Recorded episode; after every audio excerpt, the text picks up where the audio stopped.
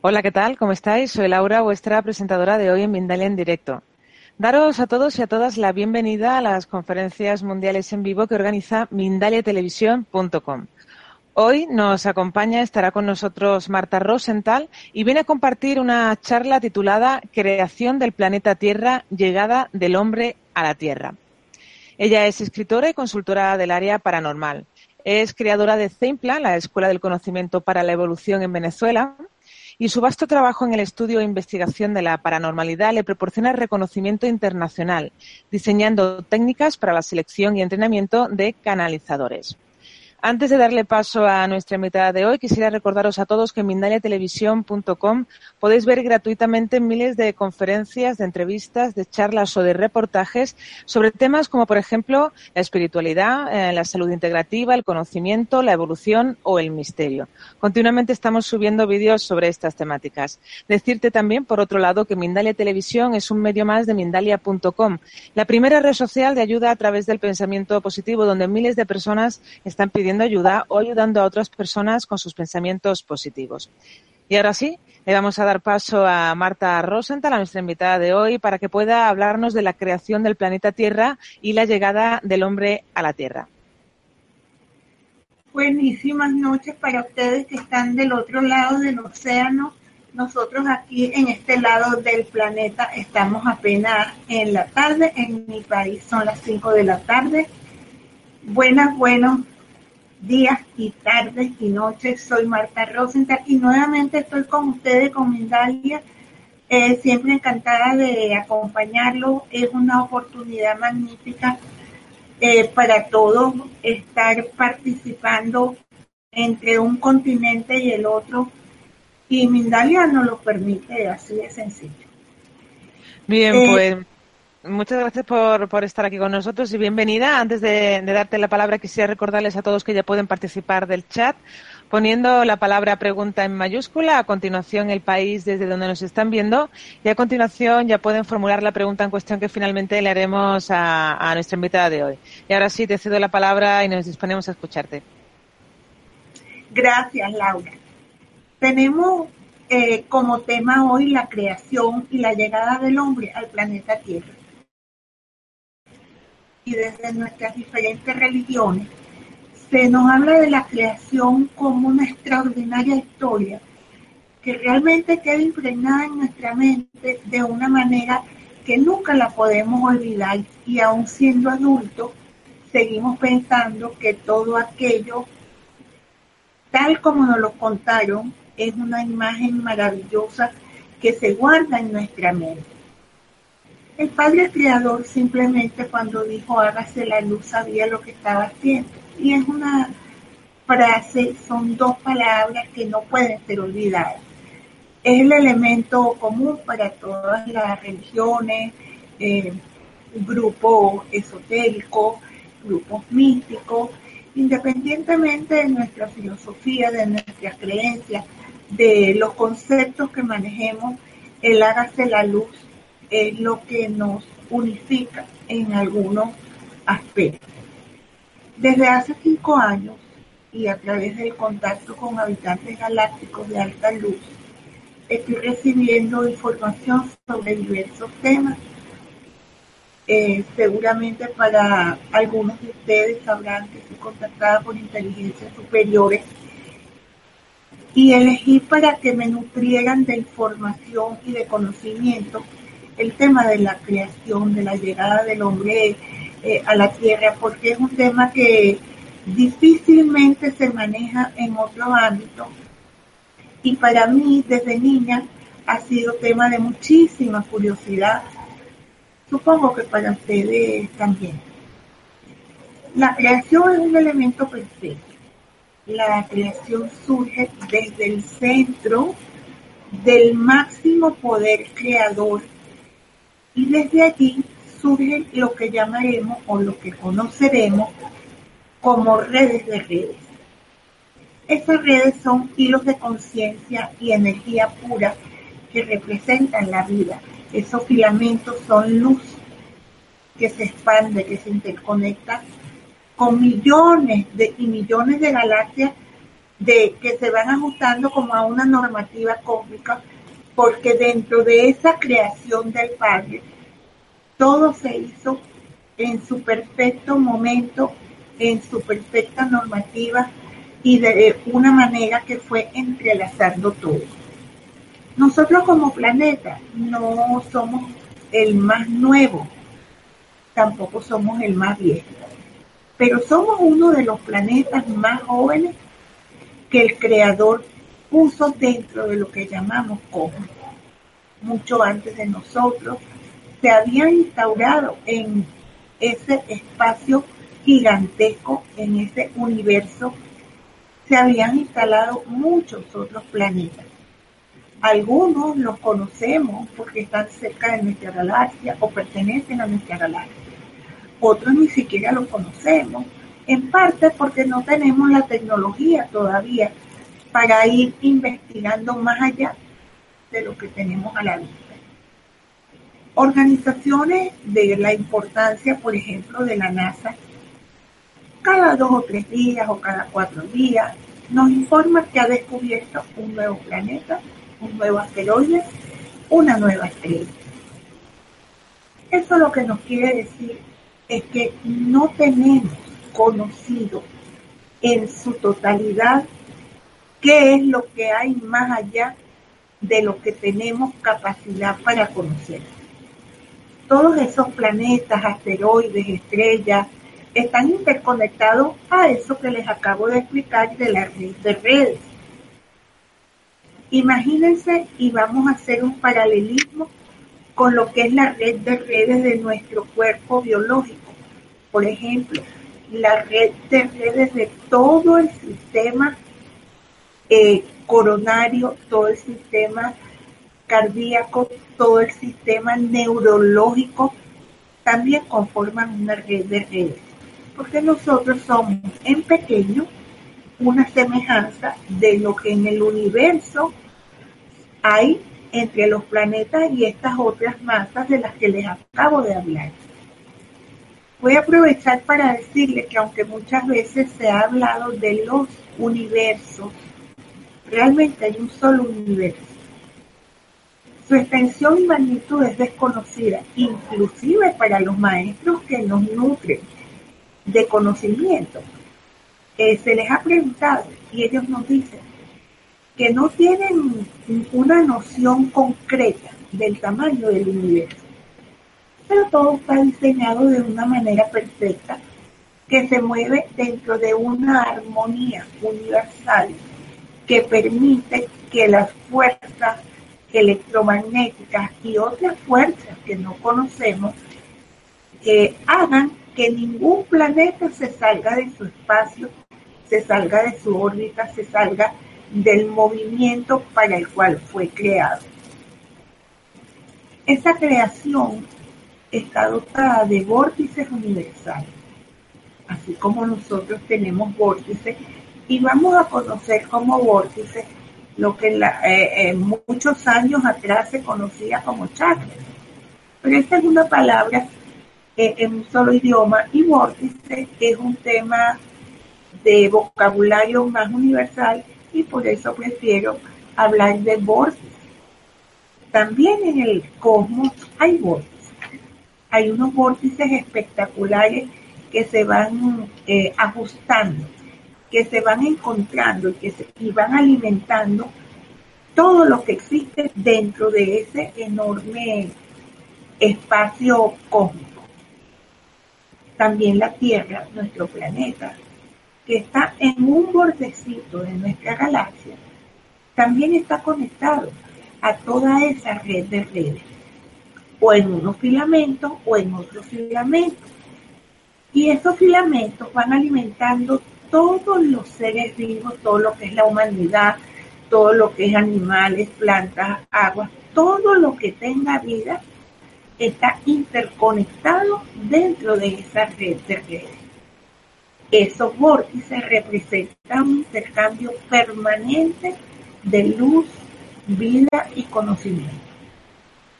Como toda creación divina es una perfección y desde allí se observan los diferentes mundos. Eh, cuando le preguntamos a uno de los maestros cómo sería esa imagen, nos dice que nos quedaríamos cortos, aún usando nuestra máxima imaginación y la, eh, la forma como las diferentes religiones le han dado diferentes nombres. Todo el universo se mueve, todo fluye. Y a nuestros ojos lo que se ve es lo que vemos en las películas, pero también lo que vemos de alguna fotografía, de algunos videos que nos muestran organismos como la NASA y también otros parecidos a la NASA, que nos van mostrando que hay un punto energético central y de ese punto energético central surgen las diferentes formaciones, los diferentes sistemas. Un sistema choca con otro, provoca una sintonía y va apartándose, vuelve a chocar y eso se convierte en una sinfonía de sonidos que van atravesando toda la atmósfera. Y por supuesto, también al chocar, lo hace con la esfera terrestre. Es como un concierto. Eh, hay músicos, hay compositores, hay grandes meditadores eh, que me han comentado que ellos han escuchado la música de las esferas. Yo les confieso que yo no la he escuchado, pero soy muy imaginativa y creo entender cómo es ese concierto. Ellos lo han creado, lo han imaginado de diferentes formas, como energía, como partículas lumínicas, como sonido, como color, como frecuencia. La realidad es que es todo lo mismo, sonido, color, frecuencia, es todo lo mismo manejado a diferentes velocidades. Nosotros somos todos habitantes del planeta Tierra. Esta es nuestra casa de habitación. Esto es un enorme eh, condominio, por llamarlo de esta manera, donde en los diferentes pisos y en los diferentes apartamentos eh, viven diferentes personas, aunque pertenecemos todos al mismo espacio que llamamos planeta Tierra. Este espacio que llamamos planeta Tierra tiene 12 bordes. Cada uno de ellos está conectado con nosotros y con las espirales. Cada uno de ellos pertenece a un continente y también los otros pertenecen a océanos, a mares. Hay dos que están conectados a frecuencias sumamente elevadas porque se unen al eje planetario. Por lo tanto, tienen mayor energía. Y adicionalmente, esos vórtices tienen como función, yo diría que primordial, proteger al planeta Tierra, alimentarlo y protegerlo. En la creación no hay error. Todo está perfectamente diseñado, perfectamente ordenado. Dentro de la frecuencia que protege al planeta Tierra, el color que se asocia con esa protección es el azul índigo porque su frecuencia así lo indica. Y los extremos polares son, eh, tienen tono violeta. Imagínense que todo el, el planeta nuestro está coloreado de azul y hacia arriba y hacia abajo, que son los extremos polares, se va poniendo en tonos violetas de muy alta frecuencia. Las conexiones de energía que se proyectan con el cosmos forman una red. Por cierto, a los meditadores que me están escuchando en los diversos países del mundo, les sugiero que cuando hagan meditaciones se unan a la red cósmica para que vean la extraordinaria experiencia que eso significa significa estar unido en esencia a un supercosmos, a un superuniverso y la, la sensación es verdaderamente extraordinaria y fuera de serie. Aquí nosotros estamos calificados como seres humanos y hemos tenido varias humanidades. ¿Cómo llega el hombre a este espacio planetario? ¿Cómo se movió hasta aquí? Sabemos, por lo que les acabo de decir y por lo que sin duda ya ustedes saben, que el espacio está altamente organizado. Los planetas que conocemos no son los suyos, son los físicos, pero hay planetas que no son físicos, que son simplemente energéticos y no los podemos visualizar. Son mundos creados llenos de luz, llenos de viento y llenos de agua. Pues así era la Tierra cuando recién se creó. Era una esferita pequeña, azul, llena de viento, agua, luz, pero no había más nada. No había vida en ninguno de los aspectos que nos podamos imaginar. ¿Qué ocurre con los seres ya creados en otros espacios planetarios en otros planetas que tenían eones de años de haber sido puestos en vida. Los seres que estaban allí fueron encargados de organizar y de darle vida al planeta Tierra. Lo que a nosotros nos han eh, contado, eh, nos han hecho la historia de Adán y Eva, la manzana, el árbol, la serpiente, y de allí parte toda una historia maravillosa que por supuesto cuando somos adultos y comenzamos a pensar en Adán y Eva, la historia de la serpiente, nos damos cuenta de que no es tan así porque de dónde salieron Adán y Eva, cómo llegaron aquí, cómo se crearon esas dimensiones. Les cuento. Lo que yo le voy a relatar es lo que nuestros maestros nos han contado. Tienen dos o tres años, poco más o menos, haciéndonos la historia real de cómo se fueron creando todos los mundos. En este momento les voy a hablar de la Tierra, pero los otros mundos, los otros planetas, también fueron creados de la misma manera cada uno en diferentes tiempos. Nuestro planeta solo tenía agua y luz. Grupos de seres de enorme conocimiento y sabiduría, procedentes de otros espacios galácticos, se les encargó depositar en el agua la molécula de la vida. ¿Ok? Esa molécula de la vida es a imagen y semejanza del Padre Creador. De allí que en las diferentes religiones nos digan, somos a imagen y semejanza de Dios. Cuando yo uso la palabra, la frase Padre Creador, lo hago por lo siguiente. En las diferentes religiones, lo que conocemos como Dios tiene diferentes nombres unos le ponen un nombre, otros le ponen otro. Eh, eso es irrelevante el nombre que le pongamos.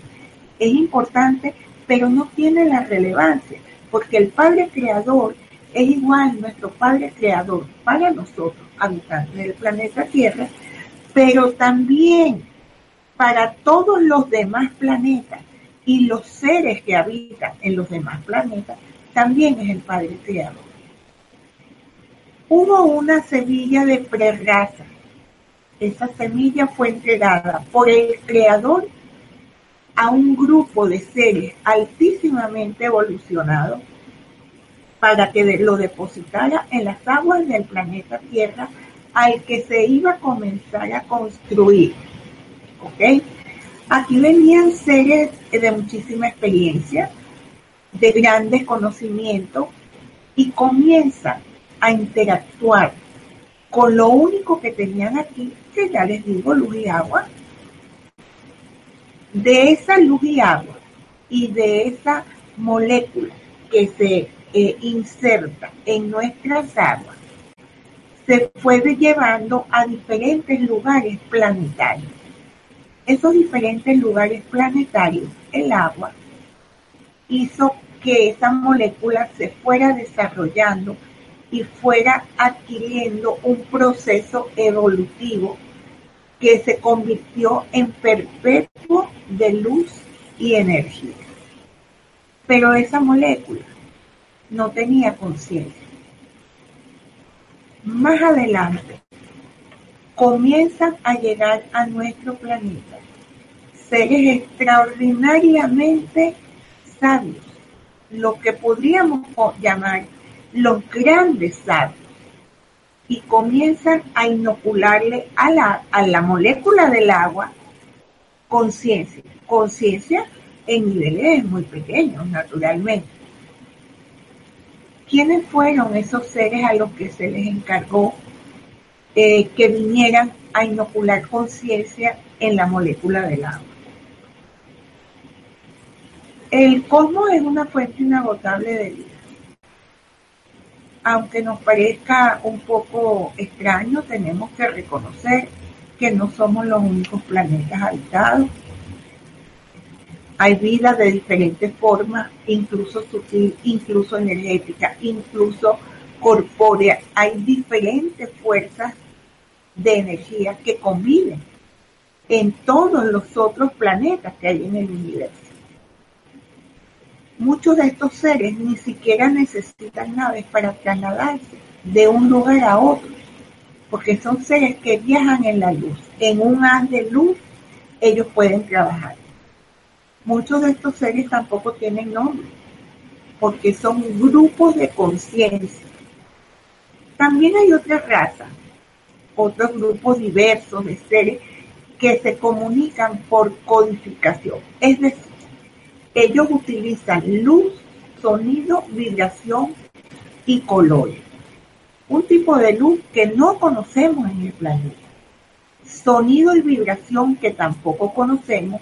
Y los colores proceden de estas experiencias de sonido y vibración y dependiendo de la frecuencia, pues así serán los colores. La Tierra tiene una fuerte presencia del astro Sol y eso nos impide poder ver todos esos maravillosos colores que se ven en otros espacios. Relatado por ellos mismos, es como supe que fueron los adonitas quienes nos visitaron hace mucho tiempo.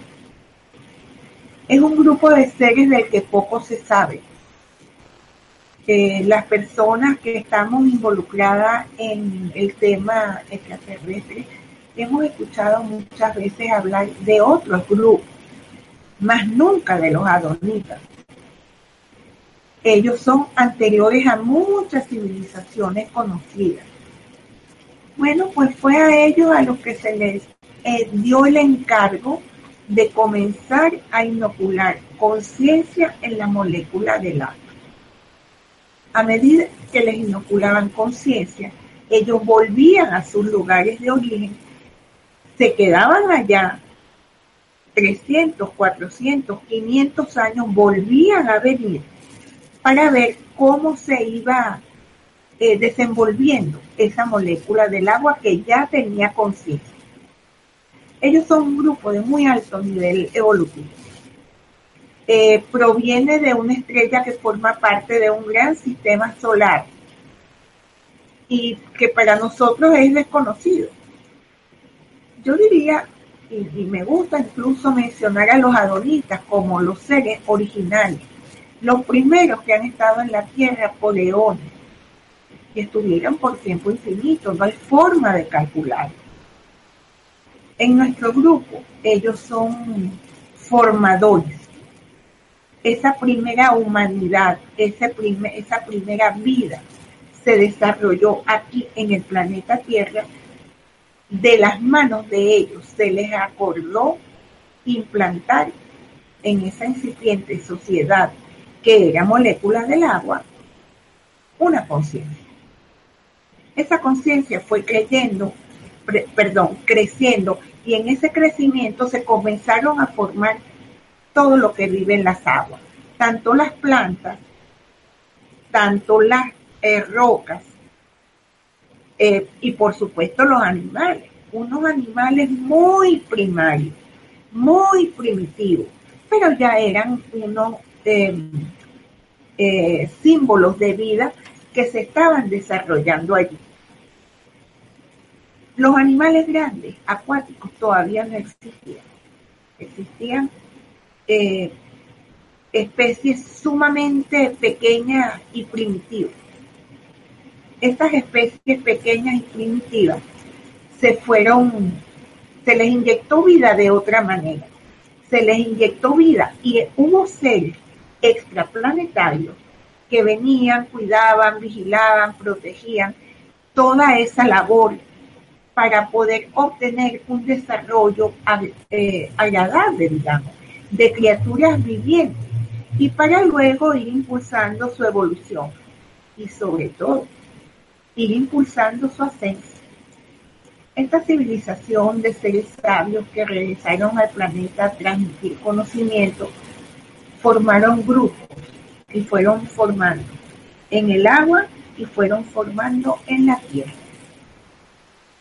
La cercanía del Sol hizo que muchos, eh, muchos espacios de las aguas se fueran retirando y comienza a aparecer la Tierra. Entonces ya teníamos agua por un lado y la Tierra más visible por otro lado.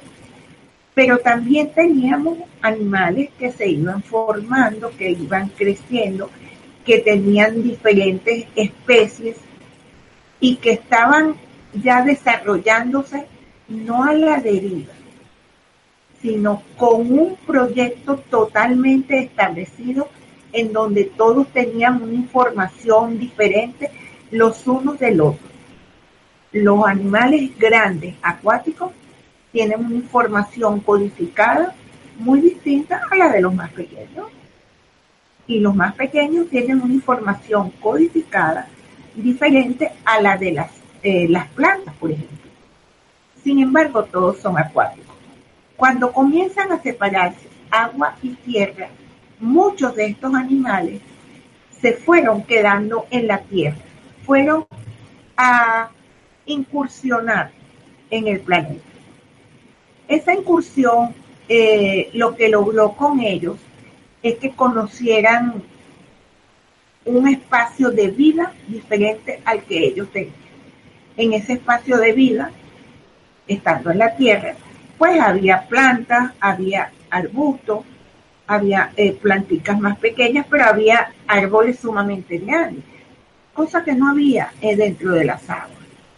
Algunos de estos animales que se fueron adentrando en la tierra, se quedaron en la tierra. Otros regresaron a su hábitat natural y se quedaron en las aguas.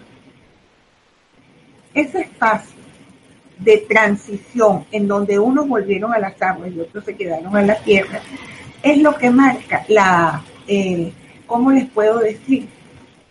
La aparición, vamos así a llamar, del hombre, porque los animales que se fueron quedando en la tierra fueron adquiriendo otras formas, fueron desarrollando y vinieron seres de las estrellas a enseñarles a evolucionar, a crecer, a despertar conciencia, a recibir instrucción. Y hubo muchísimos seres galácticos que se quedaron aquí en el planeta. Y les digo, todavía hay seres de ese tipo que están aquí en el planeta. No eran los mismos de los que vinieron cuando fuimos creados, pero sí son de sus propias especies. ¿Cómo es la diferencia de la historia de Adán y Eva y la historia que yo les estoy contando? Yo les estoy haciendo un relato de diferentes épocas, de cómo se llegó a conformar el humano. Originalmente el hombre no tenía las formas que tenemos ahora, que son unas formas hermosas Sí tenía eh, cabeza, tronco y extremidades, pero vinieron seres de las estrellas que nos fueron enseñando a ser diferentes. En esos tiempos, los seres galácticos eh, conocían de nuestra procedencia y hubo espacios, por ejemplo, seres de las Pléyades, de los que mucho se ha hablado, por cierto, que vinieron a nuestro planeta y nos fueron enseñando de qué manera lo fueron haciendo. Fueron orientándonos hacia un mejor comportamiento de cómo lo hacíamos. Eh, nosotros en aquellos tiempos, les estoy hablando de los eones, de eones, de millones de años, eh, los árboles no los tratábamos con el mismo cuidado que los tratamos hoy en día o de cómo los deberíamos de tratar. Los animales que se quedaron en las aguas también fueron adquiriendo una composición diferente. Esa composición no les resta ni sabiduría, para nada. tenemos animales en las aguas que se comportan con enorme sabiduría con nosotros y tienen allí milenios de antigüedad en su desarrollo. Una vez que llegaron estos grupos de adonitas, más adelante llegó un grupo muy numeroso de una estrella que no queda muy lejos de nosotros y se llaman los azules. Estos azules originalmente se establecieron en África. La razón por la que se establecieron en África es que África tiene un clima muy parecido al de ellos. Mucha humedad, mucha agua, mucha vegetación y para ellos era más fácil eh, venir y quedarse aquí.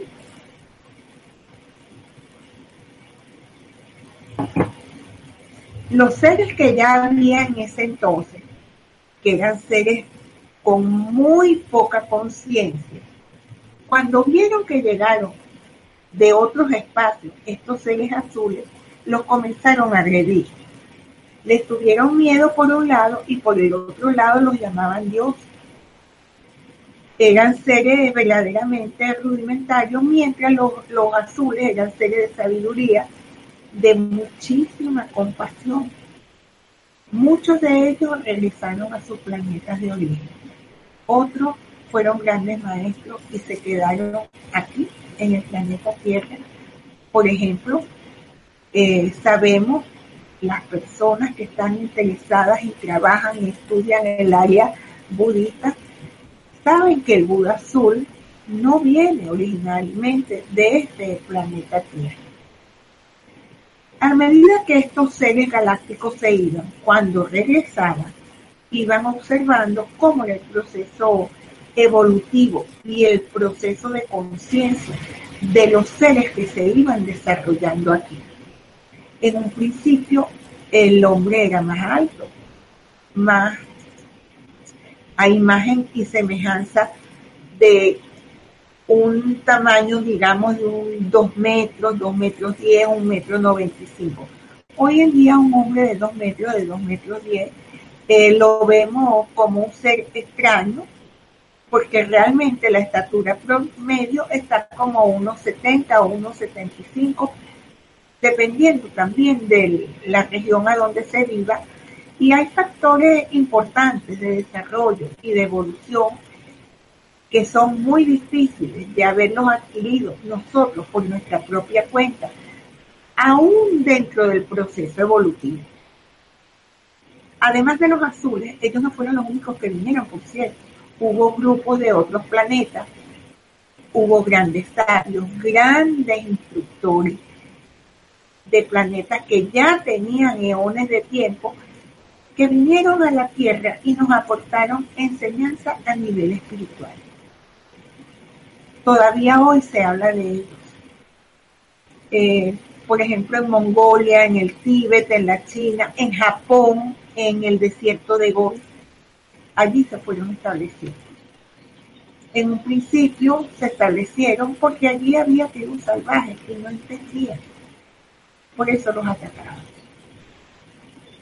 eh, ¿cómo los atacaban? Con piedras, con palos, mientras estos otros seres que venían de lugares tan remotos tenían un extraordinario manejo de energía. En estos lugares que les estoy mencionando, en Mongolia, en la China, en Japón, en el Tíbet, hay muchísimos restos arqueológicos que se fueron quedando de estos tiempos. Pero no solamente en estos lugares, también en América, en todo lo que es nuestro continente, también hay restos arqueológicos de aquellos tiempos. También hay enseñanzas orales que hoy en día se mantienen deformadas, porque eso es muy fácil, oír algo y después convertirlo en otra cosa. Por cierto, algo que aún hoy se practica, se practica en las religiones, se practica en los diferentes grupos de conocimiento, en donde se enseña una cosa, se escucha y lo van eh, modificando, transformando un poco a la medida de cada uno de las personas que lo enseñan. En esos tiempos se logró un mejoramiento de la raza. Hoy en día el hombre que nosotros conocemos es realmente hermoso, pero no se logró de una manera sencilla. Todo se ha ido recodificando. ¿De qué manera? Eh, por ejemplo, en el físico, lo que les acabo de hablar de la estatura, de la talla, eh, nosotros teníamos otra falange, nuestros pómulos eran más sobresalidos y las cuencas de los ojos que tenemos ahora son mucho más lindas, eh, más redondas, en algunos casos ligeramente ovaladas, pero las cuencas de los ojos, los pómulos, las manos de esos seres que vinieron son muy diferentes y se fueron mezclando con el hombre de la tierra hasta lograr el hombre que somos hoy en día. Eh, se ha hablado mucho eso e incluso en los libros sagrados eh, se habla muchísimo de que el hombre de la tierra se mezcló con los hombres que vinieron de otros planetas. En ese tiempo no era tan difícil hacerlo. Hoy en día lo vemos como una cuestión extraordinaria, nada más pensar que nos podemos mezclar con seres de otros planetas.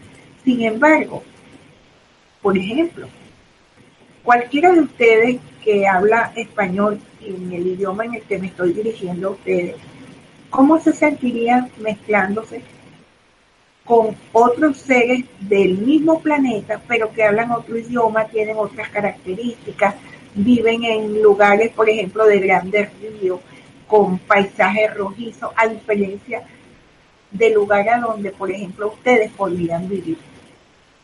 Es importante que nosotros nos demos cuenta de que aún dentro del planeta Tierra hay diferentes humanidades. Están las humanidades de los eh, animales, que no son humanidades hombres, sino humanidades que todavía están en proceso de desarrollo. Pero nosotros como seres humanos hemos llegado a un proceso de desarrollo físico, biológico, sumamente importante. Sin embargo, nuestro desarrollo conciencial no es lo mismo. La verdad es que sobre este tema, para mí tan atractivo y confío que también así sea para ustedes, eh, podríamos estar hablando muchísimo tiempo. Mindalia nos da 45 minutos porque comienzan ahora ya en pocos minutos las preguntas y me imagino que tendrá muchísimas preguntas. Y le digo por qué me imagino. Porque cuando comenzaron a enseñarnos este tema, yo tenía muchísimas preguntas, muchísimas. No es que se acabaron las preguntas para mí, no. Es que todavía tengo preguntas que hacerle a los maestros sobre cómo fue ese proceso eh, de integración del hombre primitivo con los seres de las estrellas que le fueron dando forma a lo que somos hoy en día. Yo me imagino que algunas personas que me estén escuchando pueden sentirse que es parte como de una historia fantasiosa. No, no es una historia fantasiosa. Es así como se los estoy contando. No es una historia que se conozca de una manera frecuente. Por eso estoy dedicándome a hacer esta divulgación para que en su conciencia entre esta pequeña duda de entonces cómo fue que le damos al planeta. Y recuerden esta conferencia que la van a tener para volverla a oír cuando ustedes así lo deseen. Ahora vamos a entrar en el proceso de las preguntas, pero adicionalmente me pueden buscar por todas las redes y cualquier inquietud Cualquier duda, yo con todo gusto se los voy a aclarar porque a eso me dedico. Aclarar las dudas en la medida del conocimiento que tengo, en la medida del conocimiento que les puedo dar y ustedes me van a regalar conocimiento a mí también y creo que podemos comenzar con las preguntas. Laura.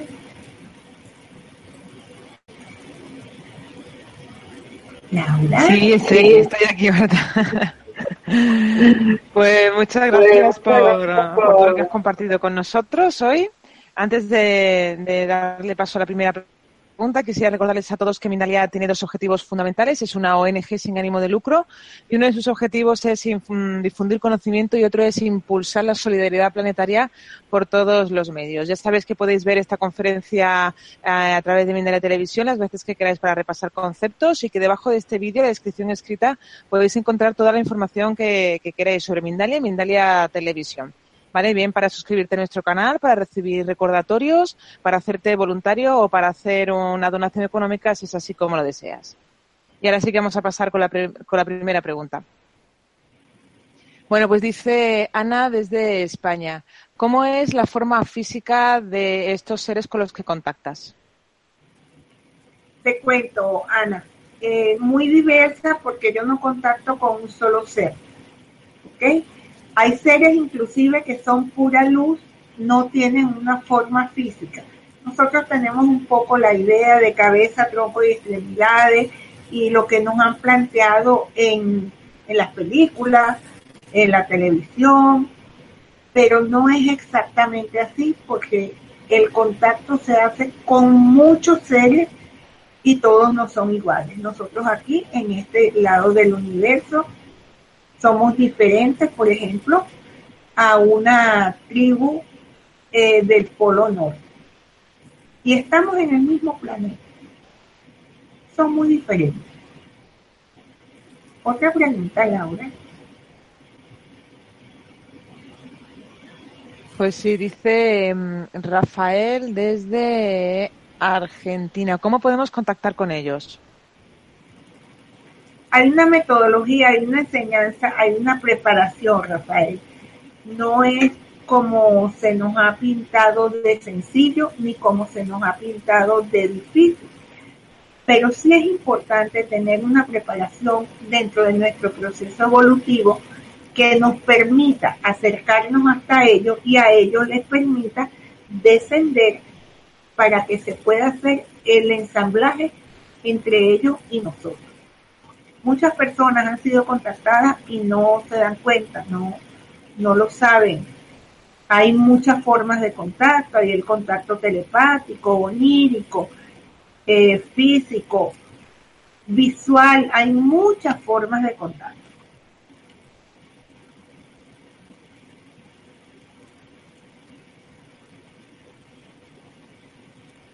Bien, pues continuamos, dice Claudia desde Suiza. ¿Cómo fue el contacto, el primer contacto, supongo, que, tuviste tú? Claudia, gracias por tu llamada desde Suiza. Eh, mi primer contacto fue cuando yo tenía siete años. Yo no sabía que me estaban contactando.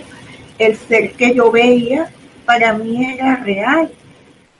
Eh, más adelante, a medida que me fui integrando en este conocimiento, entendí que ese ser no era real, que no estaba físicamente a mi lado, pero que yo sí tenía la capacidad de verlo.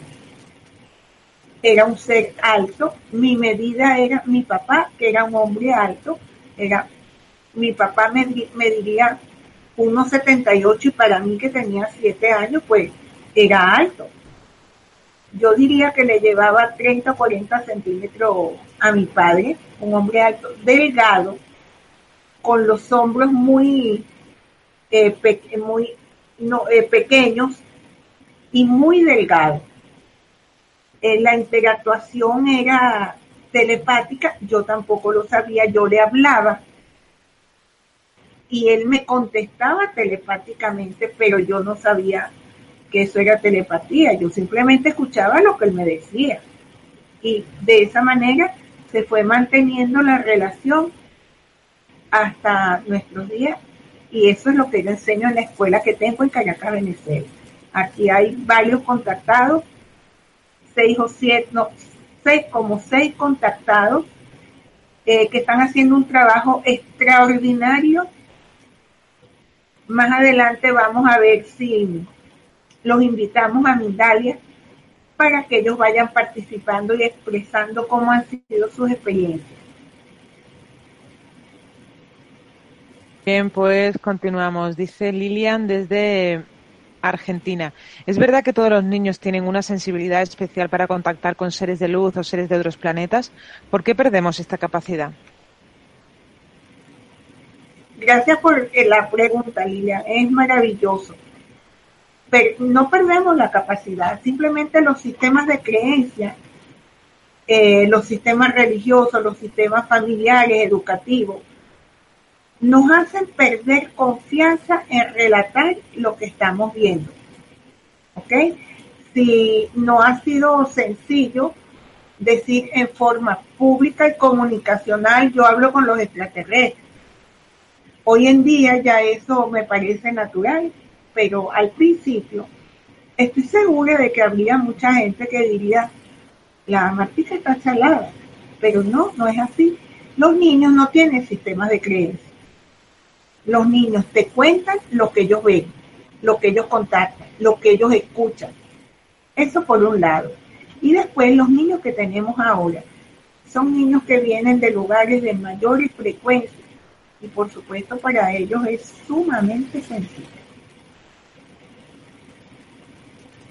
Pues seguimos. Eh, nos dice mm, Luis desde España, ¿crees que somos un experimento extraterrestre?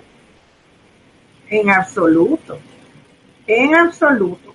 Si quieres decir experimento, a ver, ¿qué me quieres decir con experimento?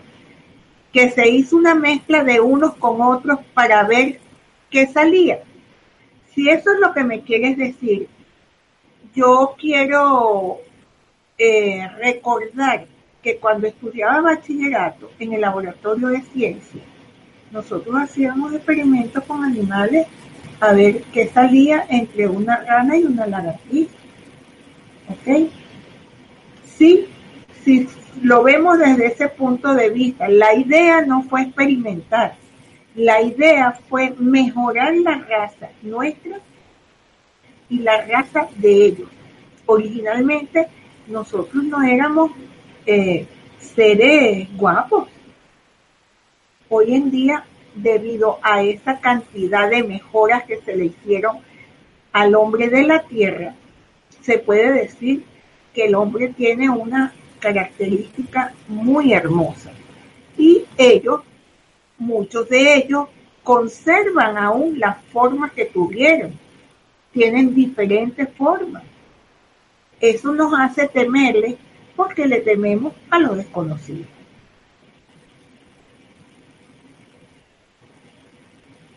Bien, pues seguimos Diana desde Perú dice, ¿qué piensas cuando la Biblia dice que Eva se hizo de la costilla de Adán, si es que realmente fue un experimento genético? La Eva de una costilla de Adán. ¿Y quién hizo Adán? Fíjate una cosa, Eva. Les acabo de relatar cómo se construyó el hombre en un proceso de eones de años. ¿Ok? La Biblia, y es algo que sabemos todos, fue escrita por el hombre. El hombre hizo un relato adecuado a nuestra capacidad de comprensión. ¿Ok? Las Biblias tienen muchísimas diferencias y han sido modificadas muchísimas veces.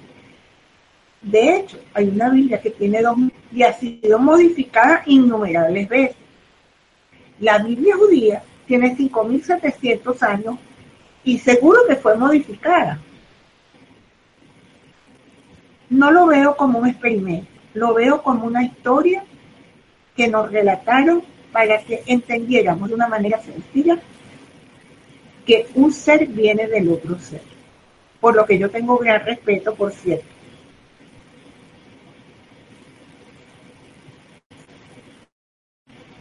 Bien, pues continuamos. Dice Teresa desde España, ¿cómo identificar que es telepatía y no producto de nuestra imaginación? El vocabulario, Teresa, el léxico, el tipo de conocimiento que te dan. Eh, sabemos lo que es. Yo tengo 25 años manejando eh, este tema. Como les dije antes, tengo una escuela en Venezuela en la que enseño a los seres a ser contactados, a manejar su telepatía. Por supuesto que me ha llegado mucha gente que pretende engañarme. Eh, eh, no es muy lejano el tiempo en que pretenden hacerme ver una cosa por otra, pero el vocabulario, el léxico que utilizan, el contenido del mensaje, eso es lo más importante. Eso es lo que te va a decir si es telepatía o es tu imaginación.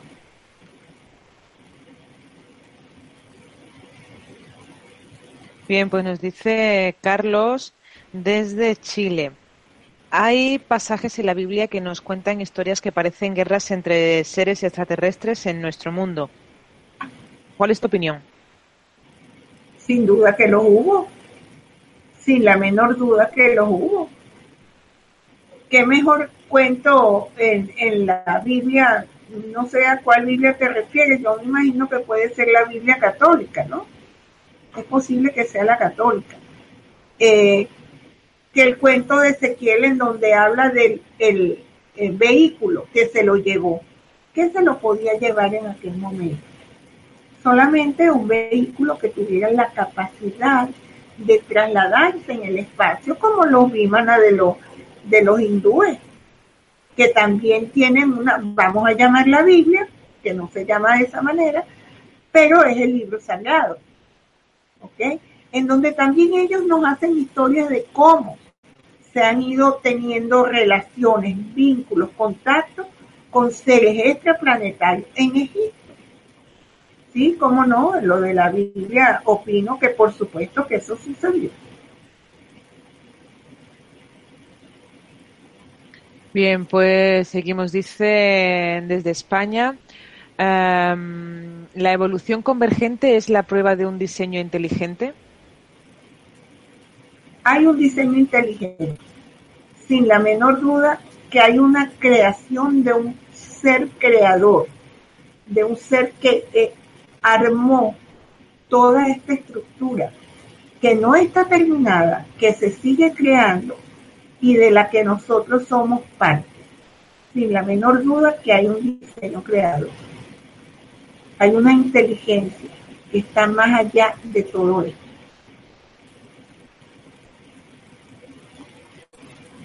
Bien, pues nos pregunta Mike, o supongo que será Mike Moreno, eh, si, si crees o qué opinas de Dios, si existe Dios. Totalmente. Hay un diseño inteligente, te acabo de decir, Mike. Esa es una inteligencia superior, es un padre creador. Hay una inteligencia extraordinaria que es la que ha ordenado todo lo que tiene orden, empezando por nuestro cuerpo biológico. Por supuesto que sí creo soy una ferviente creyente de esa energía creadora de Dios. Bien, pues nos pregunta Julia desde Colombia, ¿a dónde nos lleva esta creación? A crecer, a evolucionar, a ir ampliando nuestra conciencia, a ir siendo mejores personas para poder tener un mejor planeta, a ir enseñando a otros a ser mejores personas, a luchar por aquellas cosas que creemos.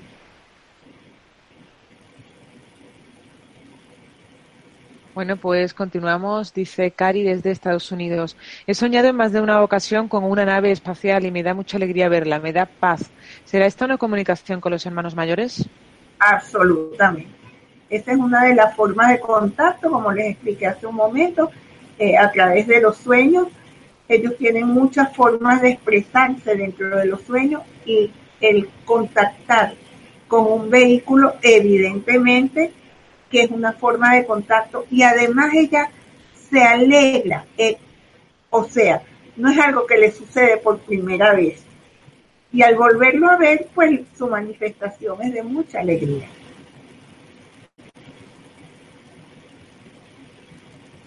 Pregunta Peca desde España. ¿Cuándo se produjo la llegada y desde dónde? Llegada de, de discúlpame, no entiendo la pregunta. La llegada de ¿Cuándo se produjo la llegada y desde dónde? No sé si será la llegada del hombre a la Tierra, no sé exactamente. A ver, preguntó en el chat si lo puede aclarar. Un segundo. Ok.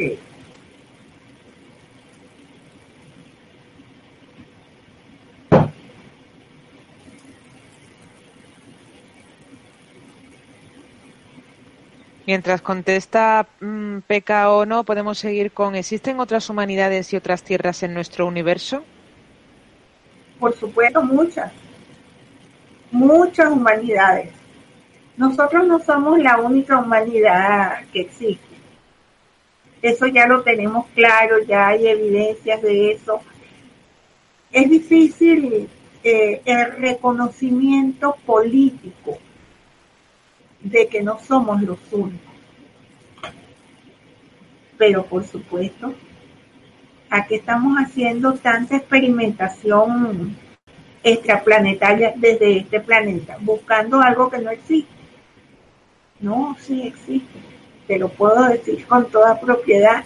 No solo los contacto yo, sino las alumnas de aquí, Silvia, Rebeca, Magali, eh, Freddy, eh, eh, la otra Silvia. Aquí todas las chicas contactan con ellos.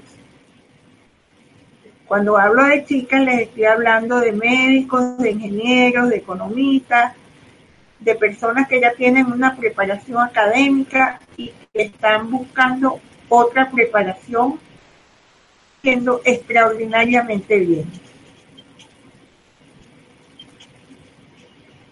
Pues dice Ana desde España, ¿por qué no se manifiestan abiertamente?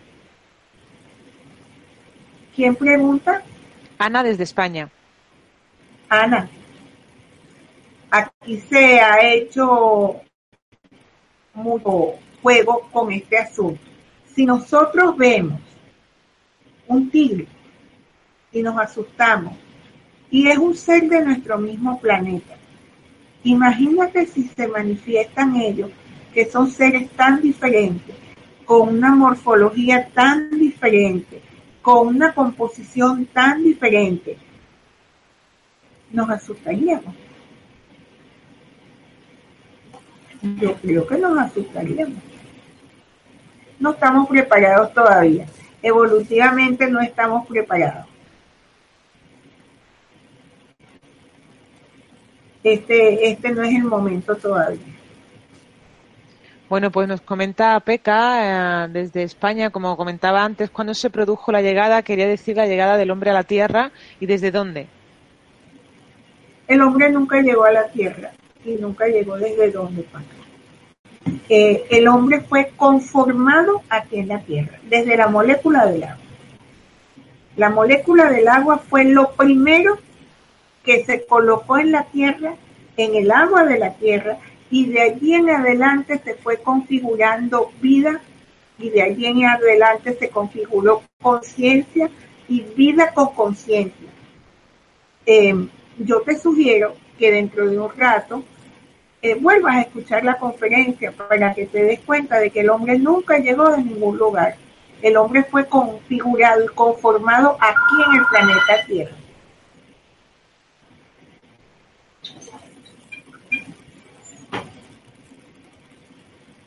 Bien, pues eh, seguimos. Nos preguntan desde España. ¿Pero qué forma tienen cuando no son seres de luz completos? ¿Les queda soporte físico? ¿Cómo que cuando no son seres de luz?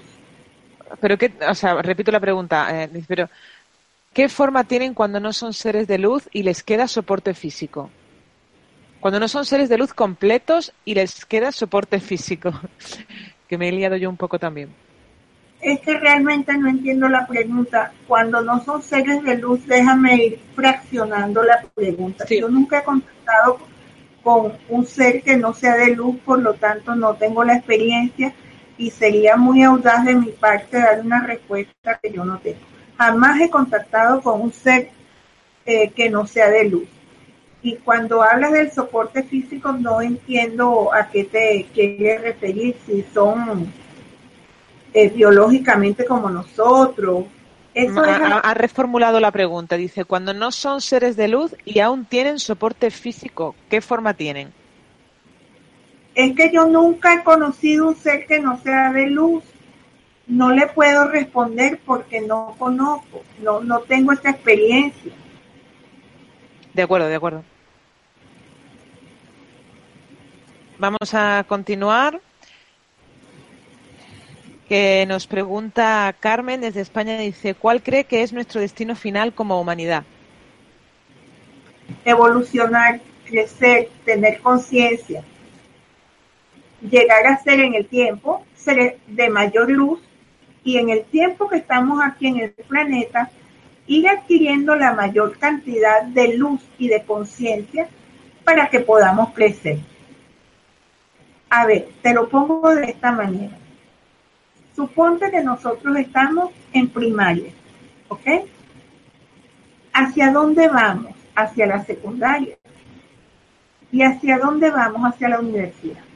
Y después de la universidad iremos a hacer posgrados, doctorados, todo lo que se pueda para crecer, para evolucionar. Ese es el proyecto principal de cada uno de nosotros, ir creciendo. De la otra manera, nos vamos a ir quedando rezagados y rezagados cuál es el punto a donde podemos tener ganancia por haber vivido. Pues ninguna.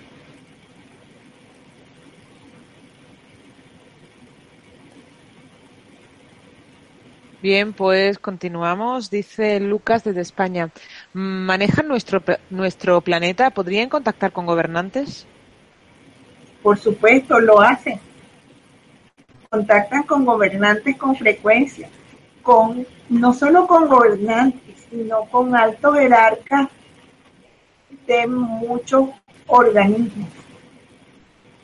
Yo no soy la única contactada.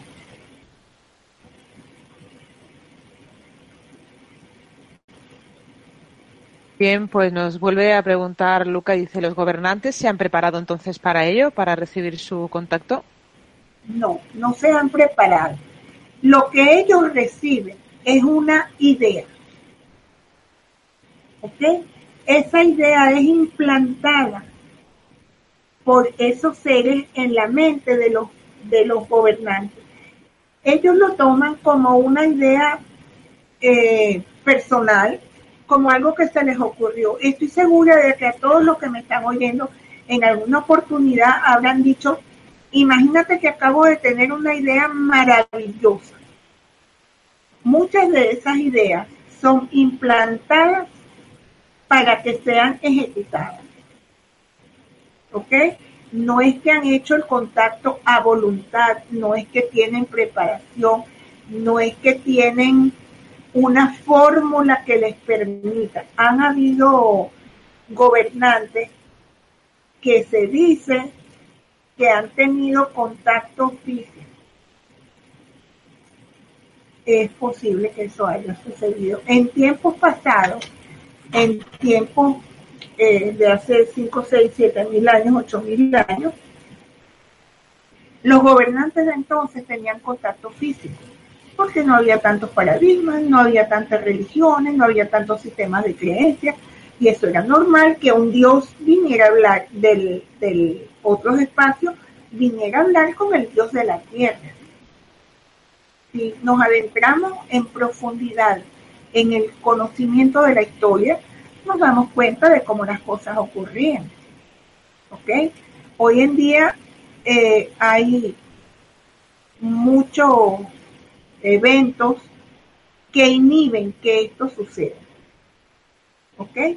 De hecho, en la escuela estamos abriendo un módulo de exopolítica que es el primero en América Latina y lo vamos a dictar aquí en Venezuela, tanto online como lo vamos a dictar presencial, porque hay muchas, eh, el tema tiene muchas aristas y la gente seguía mucho a veces por información extraordinaria y a veces por información que no es extraordinaria. Entonces hay que tener un poco de cuidado, dedicarse a estudiar, a investigar y por eso decidimos abrir esta cátedra de político.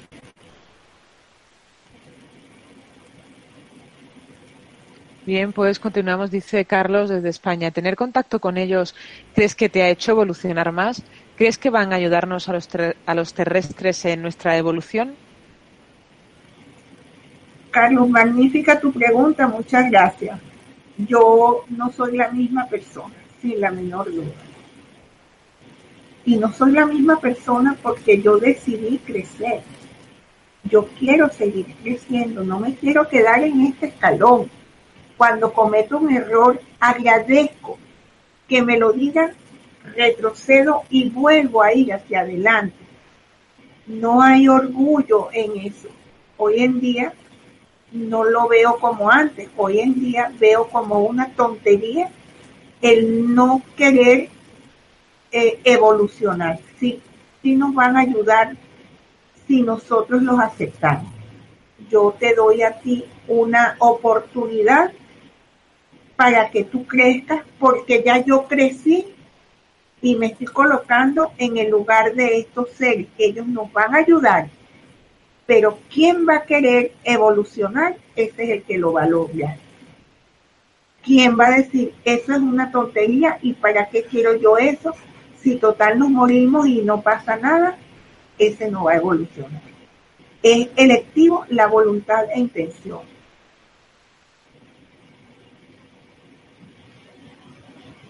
Bien, pues nos dice Lili desde Colombia. ¿Es cierta la idea de la abducción? Por supuesto. Ya no sucede más desde el año 2000, ya eso no sucede más. Ellos eh, decidieron trabajar el, la mejora de la raza de otras maneras, pero hasta el año 2000, por supuesto que sí se hacían, se hacían abducciones. Hay que ver, hay que diferenciar lo que es ir a una nave voluntariamente y lo que es ser abducido. Cuando eres abducido, lo haces, pero no porque esa sea tu decisión, es un secuestro de la otra manera, tú puedes ir voluntariamente.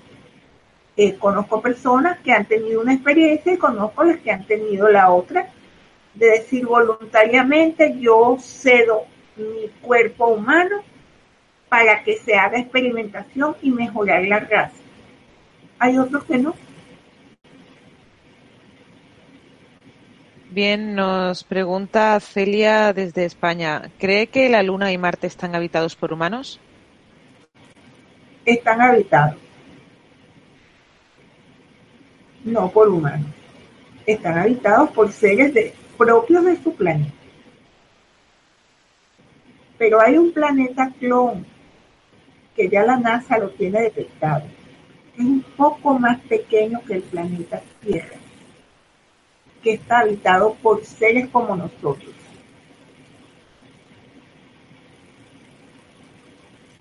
¿Crees que los Anunnakis fueron los seres extraterrestres que crearon la humanidad? No. No, fueron los Anunnakis. Anunnakis no fueron una raza. el término Anunnaki significa venido del cielo. Y todo lo que viniera del cielo, ellos le decían Anunnaki. ¿Ok? Como todo lo que venga de España, yo le diré español, independientemente de si es de Málaga o si es de del norte. Siguen siendo españoles. ¿Ok? La realidad es que los Anunnakis fueron varias razas a las que se llamó así, se llamó de esa manera, pero no fueron ellos los únicos que configuraron al ser humano. Al ser humano lo configuraron muchas razas. De allí se fue haciendo la gran mezcla. Nosotros tenemos genes de ellos y genes de la Tierra. ¿Ok? no ha sido nada más los Anunnaki. Hay un poco de confusión con respecto a eso por las tablillas y las tablillas, eso es lo que tenemos en físico. Pero desde la información que los maestros nos han dado, por supuesto que ellos vinieron, por supuesto que los Anunnaki eran varias razas, pero el nombre se tomó como un significado. Hoy en día se habla de Anunnaki como si hubiese sido una sola raza, pero eso no es así. Bueno, pues nos pregunta Alberto si cree que existe la reencarnación después de la muerte o hasta aquí llega la existencia de un ser humano. Alberto, yo no creo. Estoy completamente seguro. Pero no creo me parecería que ese extraordinario ser que nos ha creado había perdido el tiempo dándonos nada más que 80 o 90 años de vida. No tenemos tiempo para evolucionar. Es muy poco. Sin la menor duda que existe eh, la reencarnación, de hecho, aún reconocida por las religiones que hoy en día dicen que no, en su momento dijeron que sí, como les digo, las Biblias han sido modificadas, cambiadas. Eh, hay muchas evidencias, muchos estudios, eh, hay trabajo de investigación muy importante a ese respecto. Hay que profundizar un poco para poder tener una opinión concreta. Bueno, nos pregunta Eduardo desde Perú. ¿Nos podrías contar más sobre el planeta clon que acabas de mencionar? Hay un planeta clon eh, un poquito más pequeño que el planeta Tierra, eh, que fue construido, vamos así a llamarlo, como cuando nuestro planeta era hace 16.000, 18.000 años lleno de vegetación, lleno de agua, de ríos, de lago pero más pequeñitos. Hacia allá se están llevando seres humanos ya con un proceso evolutivo muy importante, con niveles de conciencia muy importantes. Yo soy una que les digo, ojalá que me llevaran. Eh, se está creando una nueva humanidad allí, tienen plantas de nuestro planeta, las han tomado de aquí, tienen animales de nuestro planeta que los han llevado allá y eso está en, vamos a llamarlo en construcción para que sea más sencillo de entender. Pero existe el planeta. De hecho, la NASA dice que han encontrado un planeta semejante al planeta Tierra. Pues continuamos. ¿Para qué crees que el hombre y la mujer están en la Tierra? ¿Cuál es nuestra misión como humanidad? crecer. No hay otra misión, crecer, evolucionar, tener conciencia, llevar a este planeta a un máximo nivel de conciencia. Eso es lo que deberíamos hacer. Lamentablemente lo que vemos es guerra en muchos lugares del planeta. En este momento, en el país a donde yo vivo, en, en 80 días han asesinado a 85 jóvenes. Te pongo el ejemplo que tengo más próximo a mí, pero no es el único lugar del planeta donde hay guerra. Hay otros lugares del planeta también. No lo estamos haciendo muy bien. Vas a la playa y te consigues la playa toda sucia. Vas a lugares extraordinariamente naturales y el que llegó antes que hubieses ido tú dejó una lata, dejó un frasco, rompió algo, no tenemos conciencia. Ojalá que la tuviéramos para mantener como una taza de plata este extraordinario lugar a donde vivimos. Pues nos dice Sebastián desde Perú, ¿podemos ser seres de luz con epigenética? Podemos ser seres de luz con conciencia. No tenemos otra manera de hacerlo. No podemos estar inventando técnicas que simplemente nos van a llevar a crecer en otros aspectos. Pero si no crecemos en conciencia, nuestra luz tampoco va a ir creciendo. Imagínate que somos un ser metido en una burbuja de luz, pero queremos que esa burbuja de luz sea mayor. ¿Cómo vamos a lograr eh, ampliar la luz de esa burbuja y el tamaño de esa burbuja per se? Evolucionando en conciencia. No hay otra forma. Eso no es una pastilla, eso no es un, una técnica. Hay un aprendizaje importante en eso. Bueno, pues seguimos, nos dice Julie desde México. ¿Evolucionar para qué o para quién? ¿A quién le interesa nuestra evolución? A ti te interesa la tuya, a nadie más. A mí me interesa la mía y en este momento que estoy conversando contigo, la tuya me interesa muchísimo y la de las personas que me escuchan. Fácilmente podría decir que podría estar dando una clase aquí en Caracas, en Venezuela. Pero para mí es importante que quienes me están escuchando entiendan que es a través de la conciencia que podemos evolucionar, que podemos crecer. ¿A quién le interesa? Solamente a ti. Tú eres el modelo a seguir.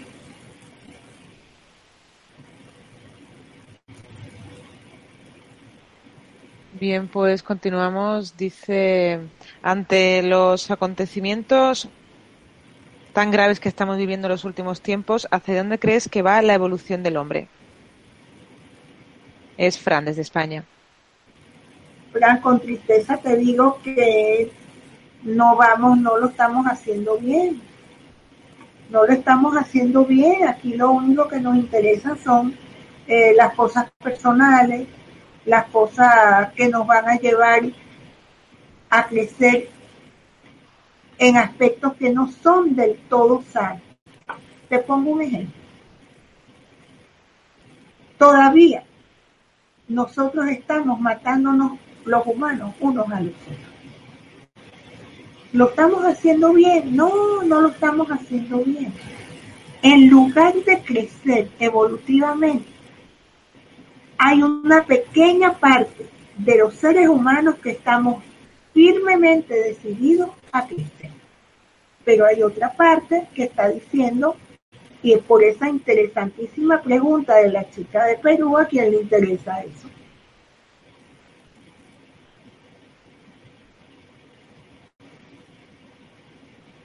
Bueno, pues vamos a lanzar ya la última pregunta.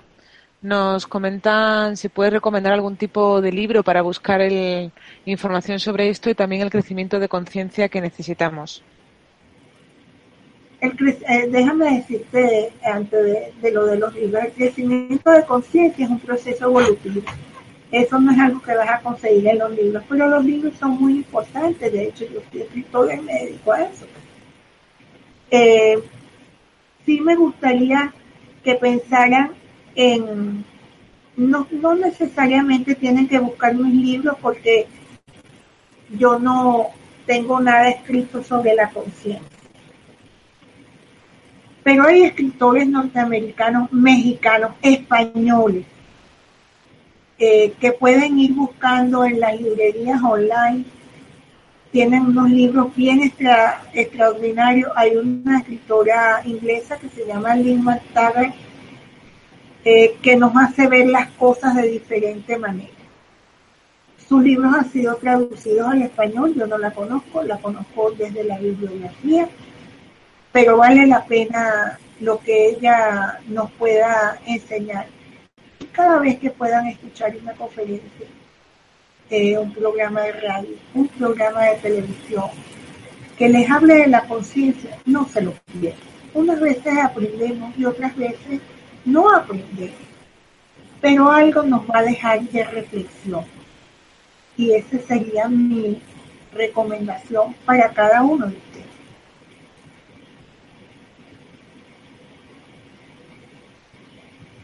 Bueno, pues gracias Marta por todo lo que has compartido con nosotros hoy, por las respuestas que nos has dado. Hemos llegado al final.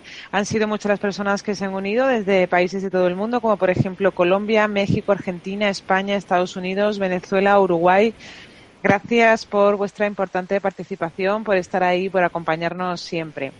Esta conferencia ya sabéis que la podéis ver de nuevo en mindaliatelevisión.com, bien para repasar conceptos o compartirla en tus redes sociales. También en mindaliatelevisión.com puedes ver la programación de las próximas conferencias de Mindalia en directo. Y ahora le vamos a dejar unos segunditos a nuestra invitada de hoy para que pueda despedirse. A todos agradeciéndolos haberme acompañado. Eh, ya nos veremos en otra oportunidad y quiero aprovechar la oportunidad para decirles que cualquier duda que tengan eh, me pueden ubicar en las redes sociales, en absolutamente todas. Eh, me pueden localizar para aclararle algún concepto que no haya sido suficientemente aclarado. Eh, soy de Caracas, vivo en Venezuela, aquí me quedaré y aquí estoy a la orden para ustedes. Muy bien, pues muchísimas gracias de nuevo Marta y hasta la próxima. Y antes de terminar, recordaros que en mindaliatelevisión.com, debajo de este u otros vídeos, en la descripción escrita, podéis encontrar más información sobre Mindalia y Mindalia Televisión. Para informarte de próximas conferencias en directo, por ejemplo, y recibir recordatorios, también para hacerte voluntario o voluntaria de Mindalia o para hacer una donación económica a la ONG Mindalia, es así como lo deseas. Y de nuevo a todos, gracias, gracias de verdad por acompañarnos y nos vemos en la próxima conferencia de Mindalia en directo. Gracias y hasta la próxima.